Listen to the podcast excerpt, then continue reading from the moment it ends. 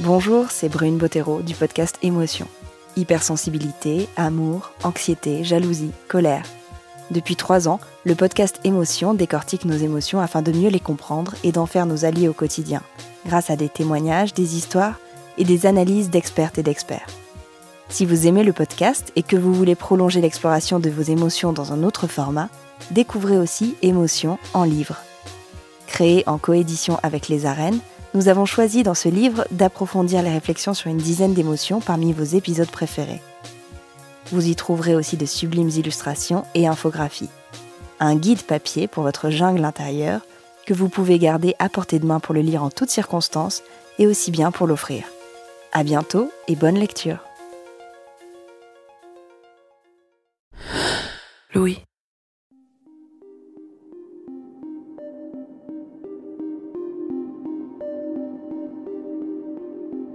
Chaque semaine, nous pénétrons dans la jungle des émotions. Nous pensons, nous décortiquons, nous analysons, mais surtout, nous ressentons. Et comme tout ce qui nous traverse passe par notre cerveau, mais aussi par notre corps, dans cette mini-série, nous allons voyager au cœur de nos cinq sens et de nos émotions. Dans ce quatrième épisode, nous nous demandons en quoi le toucher est essentiel dans nos rapports humains et émotionnels. Quand j'étais enfant, parfois, avant de m'endormir, je m'imaginais enveloppée dans les bras d'une sorte de doudou gigantesque. Une espèce d'ours ou de Totoro, ce grand personnage imaginé par Miyazaki, très doux, immense, qui m'engloutissait de sa tendresse et me donnait un sentiment de sécurité et d'apaisement. Je n'ai jamais trop questionné ces rêves éveillés, mais aujourd'hui quand j'y repense, j'ai la sensation presque réelle de ce contact physique, pourtant imaginé, et du sentiment de sérénité que j'éprouvais. Parmi les cinq sens, j'ai l'impression que celui du toucher nous questionne en général assez peu.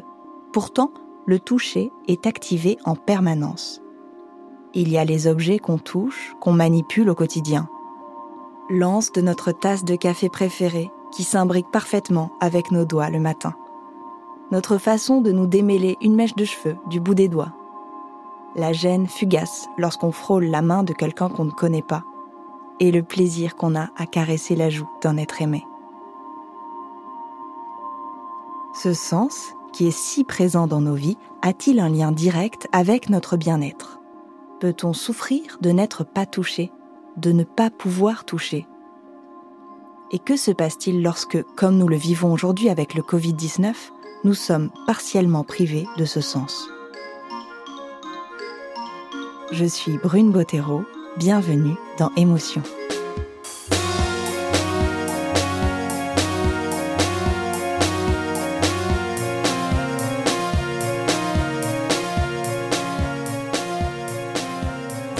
Pour comprendre les liens entre la dimension émotionnelle et la fonction vitale du toucher, j'ai rencontré Bernard Andrieux sur son lieu de travail. Bernard Andrieux est philosophe, spécialiste du corps et du toucher. À l'université Paris-Descartes, il anime un laboratoire autour du sport et des pratiques corporelles. Alors, comme le dit euh, Merleau-Ponty, euh, l'expérience du toucher, c'est une expérience double. Maurice Merleau-Ponty est un philosophe du début du XXe siècle. C'est-à-dire que c'est une expérience dans laquelle je vais toucher un objet, mais en touchant un objet, je suis aussi euh, touché par cet objet. C'est-à-dire que l'idée, c'est que c'est un sens qui est réversible. Il y a une réversibilité. Très bien. Et hum, qu'est-ce qui vous a amené, en quelques mots, à travailler sur le toucher particulièrement et sur le corps? Alors, de point de vue biographique, euh, ça vient du fait que je suis prématuré et que donc j'ai vécu euh, une situation euh, de, de non-touché à la naissance, puisque dans les années 60, on était séparés du corps de la mère. Et donc, euh, je me suis intéressé à la question de qu'est-ce qui se passait pour un enfant à partir du moment où il n'était pas touché euh, à la naissance. Est-ce que ça allait altérer euh, sa relation aux autres, au monde et aussi la confiance qu'il pouvait avoir dans sa propre expérience? Et puis, d'un point de vue intellectuel, surtout, comme je le montre dans le livre sur le toucher, je me suis beaucoup intéressé aux théories de Winnicott, ou aux théories de Harlow sur l'idée que finalement euh, la question de comment je porte l'enfant, comment je suis porté, comment je suis touché euh, par le corps euh, de la mère ou par le corps du père fait que finalement il y a une difficulté à la fois physique mais aussi affective, relationnelle qui fait que la situation de manque de contact, de privation sensorielle est une situation très problématique puisqu'on ne peut pas simplement élever un, enfant euh, de manière visuelle. Pour l'éduquer, il faut aussi euh, qu'il puisse y avoir des interactions euh, ludiques avec des objets, avec son monde environnant et le fait qu'il puisse se toucher et, qu'il puisse être à la fois dans une expérience de contact et de relation. Bernard Andrieux me confirme que ces interactions physiques entre l'enfant et le parent ne sont pas seulement utiles, elles sont vitales une dimension très importante qui était démontrée par Arlo, puisque Arlo a travaillé sur euh, des singes qu'il a privés finalement de toucher avec euh, la mère et qu'il a remplacé le contact avec la mère soit avec un poupon de tissu, soit avec une poupée euh, en, fil de fer. Et en fait, une donnée que montre Arlo, c'est que le toucher est aussi une dimension calorifique. Hein, la chaleur fait que, bien évidemment, lorsque je me mets contre quelqu'un, euh, pour euh, ressentir bien évidemment un mouvement euh, de contact, d'empathie. Ce que je vais rechercher aussi, c'est la chaleur du contact avec l'autre. Et que donc, si j'étais avec des contacts simplement froids, eh bien rigides, en tout cas, je perdrais petit à petit et ça a un impact physique très important, c'est que ces, singes qui étaient déprivés finalement sensoriellement, qui étaient avec des contacts euh, froids, euh, rigides, eh bien, euh, avaient un, plus mauvais développement que ceux qui avaient un contact avec le poupon, dans lequel la chaleur de leur corps pouvait, dans l'expérience du touchant-touché, avoir une réversibilité et donc aussi ressentir quelque chose de ce contact. Donc, la chaleur est aussi importante finalement que l'expérience même du contact. Harry Harlow est un psychologue américain du début du XXe siècle qui a réalisé les expériences de privation maternelle sur des singes. Ces méthodes ont depuis été condamnées par les défenseurs de la cause animale. Harlow fait partie, avec notamment Donald Winnicott, célèbre pédiatre et psychanalyste, des chercheurs qui ont pensé la théorie de l'attachement. Cette théorie part du principe que l'être humain est la seule espèce à naître sans défense et sans aucune capacité à grandir de façon autonome. Le rôle des parents, donc, ou de l'adulte qui s'en occupe, va être d'aider le bébé à se développer socialement et émotionnellement. Pour ce bon développement, l'attachement de l'adulte donneur de soins à l'enfant est indispensable. De cet attachement dépend, en quelque sorte, la survie de l'humanité.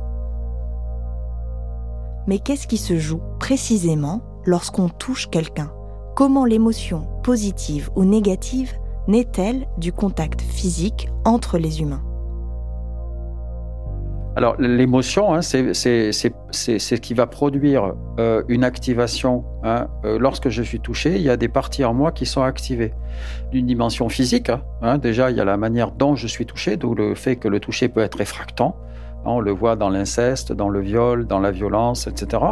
C'est-à-dire que là, il va y avoir un impact physique, une trace hein, euh, physique qui peut être une trace mnésique.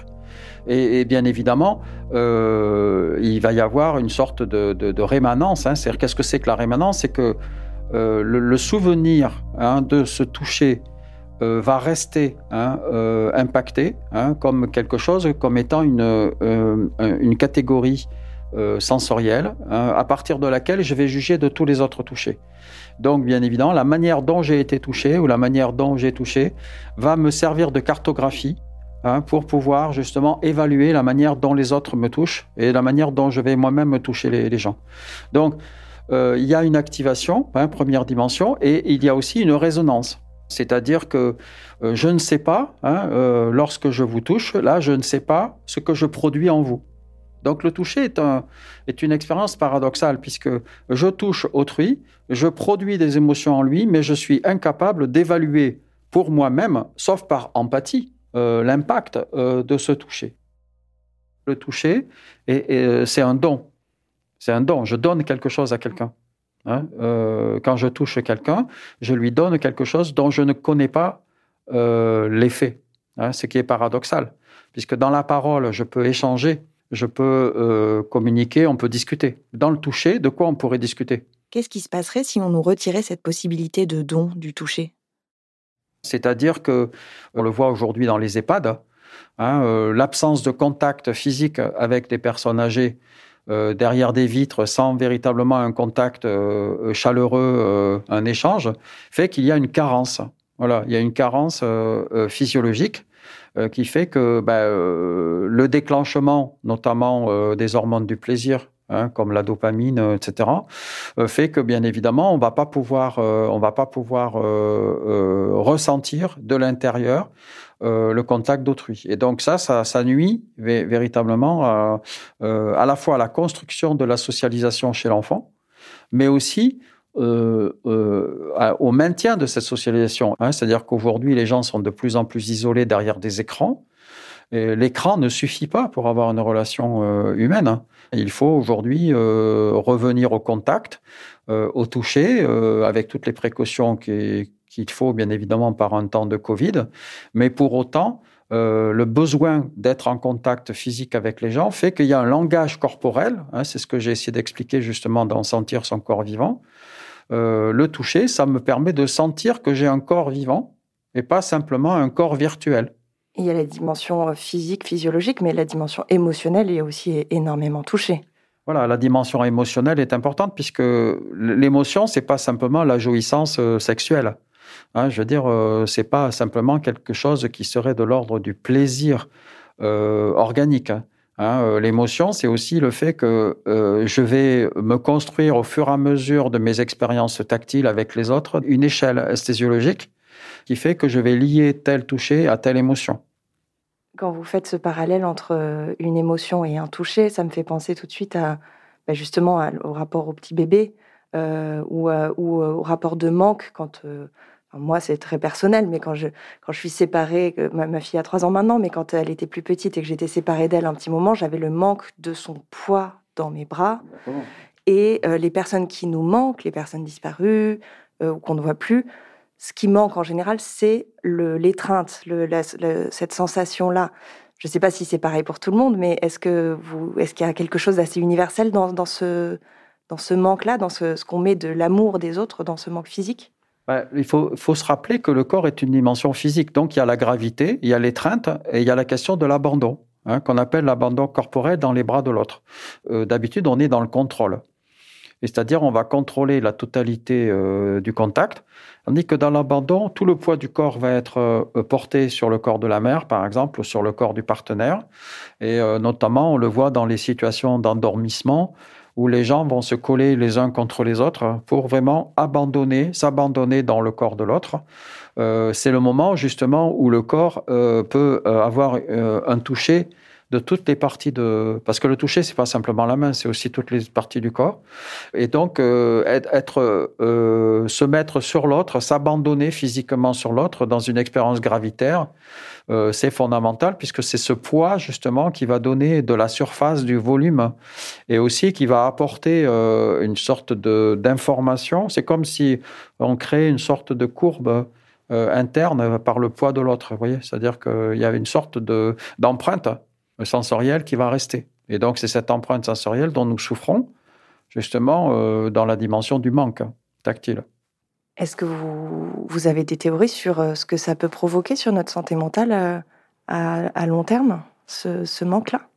Ben, ça crée, euh, de toute façon, les, psychiatres ont commencé à l'évaluer, hein, c'est-à-dire que ça crée une dépression, hein, c'est-à-dire dépression, c'est-à-dire l'absence précisément de pression sensorielle par les autres, donc l'impossibilité d'exercer un contact physique avec les autres fait que je vais perdre finalement petit à petit euh, la possibilité de pouvoir, euh, notamment dans la familiarité gestuelle, vous voyez, euh, parce que le toucher, c'est aussi beaucoup la familiarité, le, contact, le fait de pressentir, de ressentir, d'être proche finalement de quelqu'un. par des effleurements, par une présence. La notion de présence corporelle aussi a tendance à disparaître parce qu'on va maintenir une distance. Hein, comme disait Edouard Hall, finalement, il y, avait une capacité à pouvoir mesurer cette distance. On sait que dans une distance très proche, on va ressentir précisément cette proximité de manière quasi tactile. On n'a pas forcément besoin d'être. C'est ce qu'on appelle l'intimité. Finalement, entre nous, là, on a une distance relativement sociale. Hein, euh, voilà, donc nous ne sommes pas intimes. Mais par contre, nous reconnaissons l'intimité à partir du moment où il y a un seuil de, proximité qui est très euh, proche, qui fait que là, il y a une communication. Voilà. Et ça, c'est ça la conséquence première, c'est que finalement, à partir du moment où il n'y a plus cette possibilité d'être très proche, il n'y a plus de, langage corporel, autre que visuel. Hein. Or, justement, dans l'expérience de l'espace tactile, il y a l'expérience du toucher, mais il y a aussi l'expérience du contact, de la proximité, de, la familiarité, et qui sont des dimensions rassurantes, sécurisantes, hein, et qui apportent du bien-être. Hein. savoir que l'autre est là, euh, qu'il euh, il est proche de moi, ben ça, ça me maintient dans une sorte de cercle de socialité qui a tendance un peu à disparaître aujourd'hui.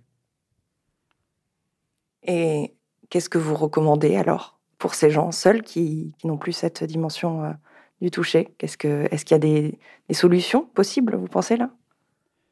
Bah, Il y a beaucoup de gens qui cherchent des substituts, hein, des animaux, voilà. Euh, beaucoup de gens qui discutent avec leurs animaux, euh, qui caressent les animaux, des gens qui vont euh, discuter avec des robots, des gens qui vont discuter avec avec des fétiches, avec avec des poupées en plastique, enfin etc. On voit des choses. les gens ont besoin de restaurer ce contact. Et donc, ils vont, euh, ils vont euh, développer soit de l'auto-toucher, euh, recentrer sur soi euh, par l'automassage, par euh, tout un tas d'activités, on va dire, d'activation interne, soit, bien évidemment, des substituts, mais qui ne remplaceront jamais l'expérience corporelle, parce que la différence, c'est que quand je touche la peau de l'autre, Hein, finalement, je suis dans une expérience euh, à la fois touchant-touché et je vais ressentir la chaleur, le contact. Euh, je sais que je donne aussi de l'émotion à quelqu'un. Quand je caresse mon robot euh, D2R2, je veux dire, il est très content. il s'y fait... Voilà, mais malheureusement, c'est un programme. En, tout cas, le, problème, c'est d'arriver à, à, penser peut-être que euh, dans cette période de Covid, le toucher, c'est pas simplement le fait de toucher physiquement les gens, c'est aussi être en contact. Et que donc peut-être qu'on peut retravailler cette question de la distance, qui est en, faisant une différence entre la distanciation sociale et la distanciation physique. Donc il faut peut-être revaloriser le toucher pas simplement comme une expérience de contact physique, mais aussi comme un espace tactile Hein, euh, dans lequel finalement il y a du langage corporel, il y a de la communication, il y a des gestes euh, d'accompagnement, parce que euh, ressentir l'autre en présence, c'est aussi développer l'empathie, c'est aussi développer des émotions internes et ressentir finalement une présence. La présence de l'autre, c'est une présence finalement qui est très importante aussi dans l'expérience du contact nous nous construisons avec le toucher. Être touché et toucher l'autre est indispensable à notre développement physique, psychologique et émotionnel. Pour autant, lorsque les circonstances ne le permettent pas, il reste la présence. Cette présence de l'autre, plus ou moins lointaine, plus ou moins forte, mais ô combien nécessaire à notre bien-être. Cette présence est essentielle même si elle est imaginaire, comme le Totoro de mes rêves d'enfant.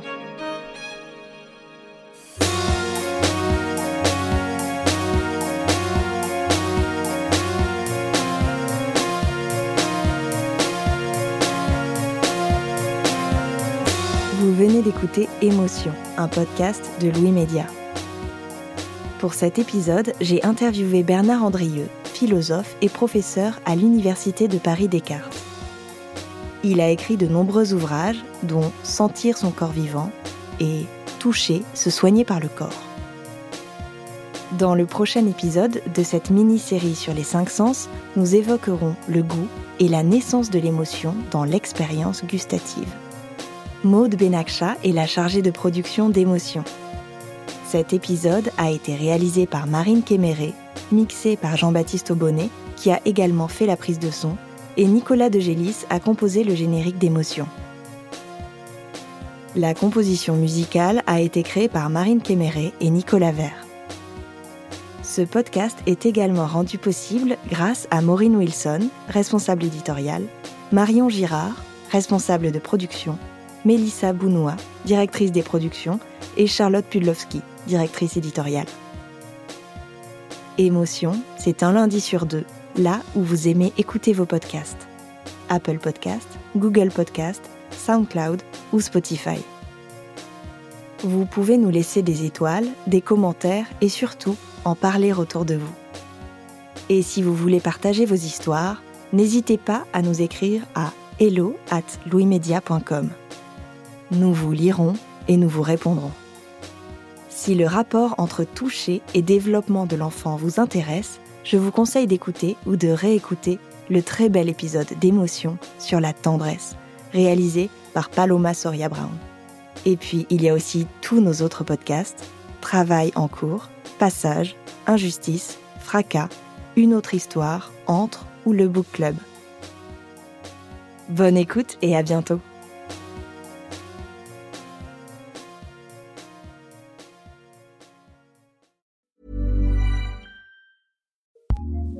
Recommends more podcasts, more episodes, more great shows. Keep listening to hear a new show we recommend. Hello, somebody. This is Nina Turner, and I want to tell you about Power Hour with yours truly, Nina Turner.